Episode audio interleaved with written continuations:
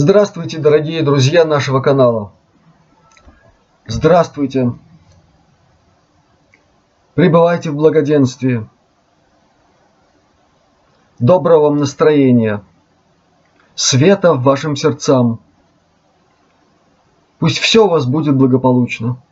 И прежде всего, огромнейшая благодарность всем вам, всем, кто включился в сердечную помощь Наташе Савченко, которая вчера находилась фактически уже почти за гранью нашего мира. Наша сердечная помощь пришла вовремя. Несколько попыток запустить ее сердце были неудачными и как-то вдруг, неожиданно для всех, кто присутствовал в это время, сердце забилось, Наташа пришла в себя, с ней начали проводить необходимые медицинские мероприятия, и она довольно быстро смогла оправиться и послала всем огромный сердечный привет и благодарность. Передаю эту благодарность вам. Мы можем. Еще одно приятное известие. Удалось переслать необходимые средства нашему другу Мендеру. Это первая часть перевода. Вторая будет послана завтра или послезавтра, в зависимости от того, как сработает и PayPal, слегка подзависший от неожиданности, и некоторые банковские структуры. У меня нет никакого беспокойства на этот счет. Там все идет согласно процедуре, и, наверное, завтра уже вся э, необходимая часть, которая была предназначена для Мендера, тоже будет получена и пересланы ему. Он получил средства, он уже работает над тем, чтобы решить все свои бытийные проблемы, и чтобы у него была возможность помогать единственному родному человеку, который остался у него в жизни. Спасибо вам огромное еще раз. Э, теперь по обычаю, сложившемуся у нас с вами во время общения. Несколько слов по самым насущным темам, которые проявились во время нашего заочного общения через ваши комментарии. Сегодня я много этому не посвящу времени, но тем не менее, коротко. Были вопросы, касающиеся сказанного мной о черномагическом воздействии на людей. К сожалению, такие факты имеют место. Никуда от этого не уйдешь. Это неприятная проза жизни. И наш друг Мендер, как я уже сказал в прошлом нашем обращении, он помог нескольким людям избавиться от такого рода напасти. От нее не защищены и люди, занимающиеся, как говорят, окормлением паствы, священники. Я был свидетелем такого рода неприятных явлений, и мне пришлось участвовать в помощи некоторым из них. Это большая проблема нашего мира, это проблема нас, нехорошего наследия прежних цивилизаций и того, как оккультное знание может оказаться в нехороших руках. Возможно, в каком-то ближайшем будущем я посвящу этому немножко больше времени и смогу показать вам пример одного из таких деятелей, если угодно – Сейчас он уже на том свете, я думаю, что с ним там проводят определенную работу. Но, как бы там ни было, даже когда случаются такие ситуации, никогда не надо отчаиваться. Помните, что всем вам было сказано, стучитесь и отворится. Просите и будет дано вам. Но стучаться и просить надо сердцем. сердцем, в котором нет эгоизма и нет мысли о победе тьмы. В сердце человека должен гореть огонь бесконечной мощи нашего Создателя, от которого все мы. Тогда все получится. Тогда и помощь придет. Если будет необходима какая-то специальная система помощи, она будет оказана. Главное, не отчаивайтесь. Помните, что отчаяние – это прямой путь к гибели. Теперь очень многие просят кратко рассказать, что тут происходит у нас в Латвии, кроме известного уже локдауна. Я тоже постараюсь очень коротко обрисовать нашу ситуацию. Здесь все очень печально на уровне руководства страной. Те, кто пришли к власти после очередных парламентских выборов, они практически не знают, что с этой властью делать. Многие из них в полной растерянности, идут какие-то лихорадочные перестановки, э, начинает показывать свое истинное лицо силовая сторона нашего правительства, вплоть до того, что через Министерство обороны заказываются пресловутые маски, которые необходимо людям носить в местах э, встречи, так сказать, с реальным миром. Все это очень дурно пахнет, и кончится все это очень большим позором для тех, кто узурпировал власть в этой стране и привел эту страну, в общем-то, к состоянию чрезвычайно плачевному. Здесь все идет не так, как надо. Я думаю, в общем-то, это во всем мире так сейчас происходит. Но здесь каким-то особым привкусом чего-то очень специфического, что даже не хочется называть какими-то словами. Руководство нашей страны не хочет брать пример даже со своих соседей, с той же Эстонии, где есть определенные ограничения и во взаимодействии людей в социальном плане, и в системе торговли, но там, по крайней мере, нет такого безумия, которое наблюдается здесь. Там нет э, ситуации, при которой невозможно купить что-то вне продуктов питания, а иногда это может оказаться чрезвычайно важным для жизни, просто для выживания. Потому что когда дома у человека что-то ломается, от этого зависит его и здоровье, и здоровье близких, а сегодня это уже напрямую связано и с процессом фактически выживания и существования, то не понимать этого могут только люди, абсолютно находящиеся в каком-то эфемерном пространстве и в полном отрыве от реальности. Мне очень хочется, чтобы это все здесь побыстрее закончилось и закончилось мирным образом, чтобы те, кто не способен решать вопросы государственного уровня, они заняли просто те места, которые им предназначены на самом деле. Далее поскольку сегодняшнее наше с вами общение тоже не запланировано, я намеревался заниматься другими делами. Я хочу сказать следующее. Сегодня был точно так же незапланированный выход в прямой эфир на канале Ивана Боброва. Может быть, некоторые из вас что-то уже услышали из моего выступления. Иван запишет это все на отдельный ролик. Это будет доступно.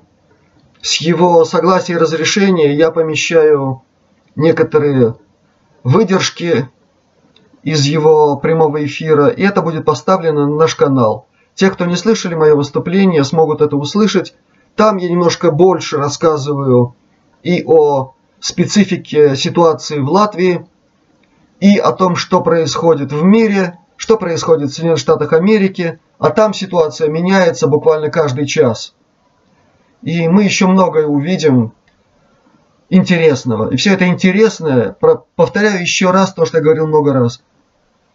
Все это интересное имеет позитивный знак.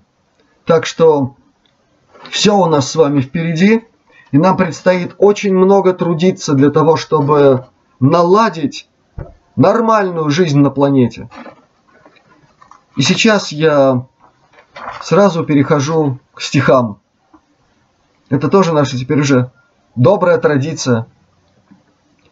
И первое стихотворение посвящается душе человека. Э, кстати, некоторые из вас просили посвятить какое-то время объяснению того, что такое душа на самом деле, и что значит вообще это слово, что скрыто структуре слова «душа» на русском языке. Я постараюсь и об этом поговорить, потому что это чрезвычайно важно, чтобы здесь не было недопонимания или неправильного понимания. Это все и физично, и понятно. Мы об этом поговорим в будущем. А пока стихотворение о душе.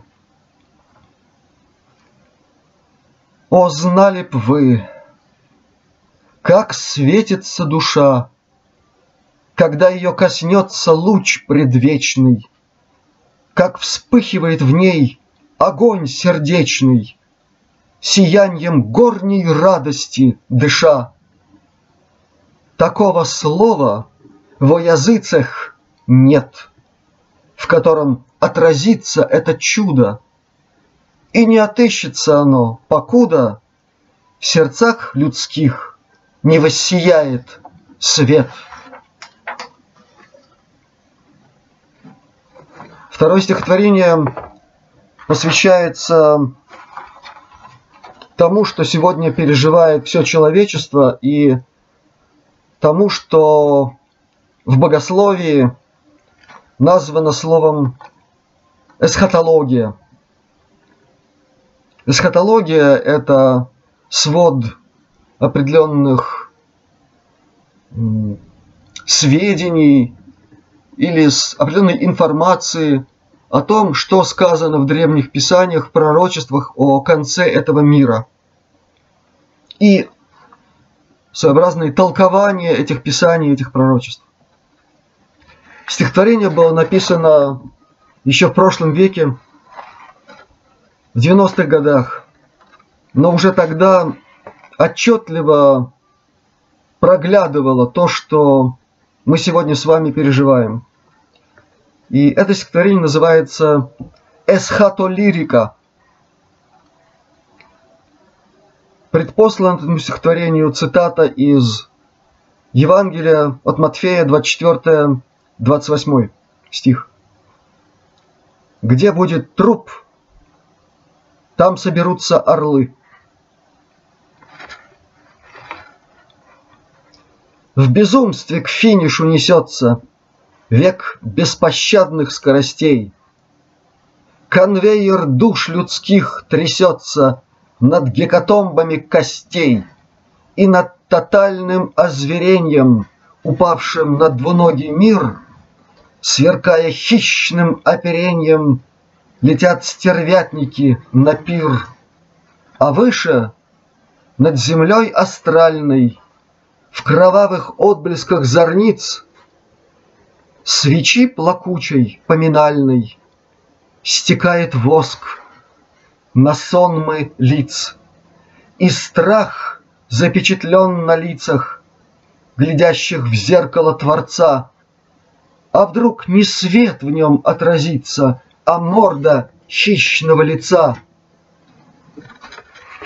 Эсхатология в фаворе — когда на бред истрачен век. И стыд, судья в извечном споре, кто хомо, тварь или человек?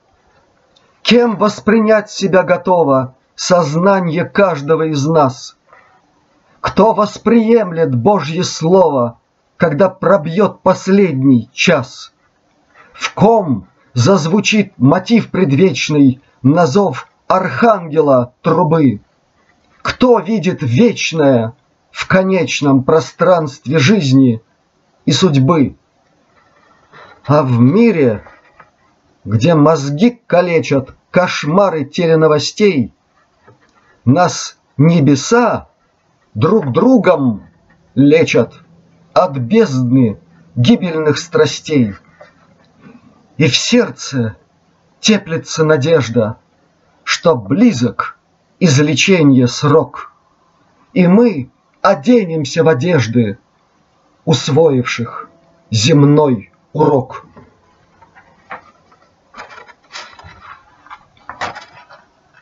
И последнее стихотворение, нет, предпоследнее стихотворение, называется «Огонь». Это стихотворение тоже было написано в конце 90-х, и ему тоже предпослана цитата из Евангелия от Луки, 12 статья, 49 стих. Огонь пришел я незвесть на землю, и как желал бы, чтобы он уже возгорелся. Приближается час нисхождения в мир откровения. Тот, кто призван судить, с книгой судеб спускается к нам. Мир их видел не раз — Иоанновы эти знамения. Нынче ж их полнота к огневым нас влечет временам. Среди ночи и дня в этом затхлом аду вырождения торжествует огонь, громоздя гекатомб этажи. В этом царстве огня распадаются в прах наваждения – исчезают как дым суетливой тщеты миражи. Эфемерен прогресс одичавшего в сытости стада, позабывшего все, что с любовью оставил пастух. Так вершится процесс избавления от призраков ада, что губили земли драгоценные тело и дух. И последнее стихотворение посвящается России. На моей странице на портале стихи.ру есть много стихотворений, посвященных России и моему отношению к этому потрясающе великому метафизическому явлению в метаистории человечества. У этого стихотворения есть два предпослания. Первое звучит так. В соответствии с праславянским преданием, берущим свое начало с времен теснейшего взаимодействия культур Востока – это китайско-тибетско-гималайская ветвь, и Ближнего Приуралья. Час России пробьет, когда на востоке ночного небосклона взойдет так называемая синь-звезда. Синь-звезда или созвездие сердца, синь, символизирует императорское могущество, так как в нем находится звезда Антарес, великий огонь, главная из звезд восточного неба. И согласно восточной китайско-тибетской традиции, это созвездие может покровительствовать только тем, кто велик духом. И вот этот час России пробьет, когда на востоке ночного небосклона взойдет эта синь-звезда, светом своим, озаряющая все закоулки мира, погрязшего в бездуховности и животном своей корысти. Стихотворение называется «Звезда России».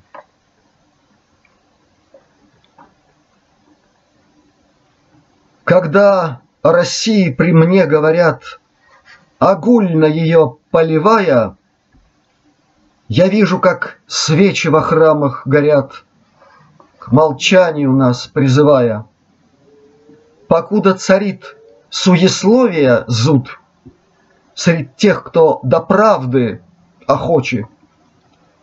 Все силы небесные нас не спасут От демонов гибельной ночи. Да, много в России пока еще тьмы, Разора и недоустройства, Во благо безумства лихой кутерьмы, Звездливого псевдогеройства. От этого тяжко на сердце подчас, И душу на сторону сносит, но верю, Исчезнут калифы на час, И демонов Родина сбросит. И правду узнает планета тогда Про миссию Духо России. Поднимется в небе полночном звезда. Звезда ослепительный синий. Спасибо вам, друзья. Всех вам благ. Света вам небесного и благодати вселенской.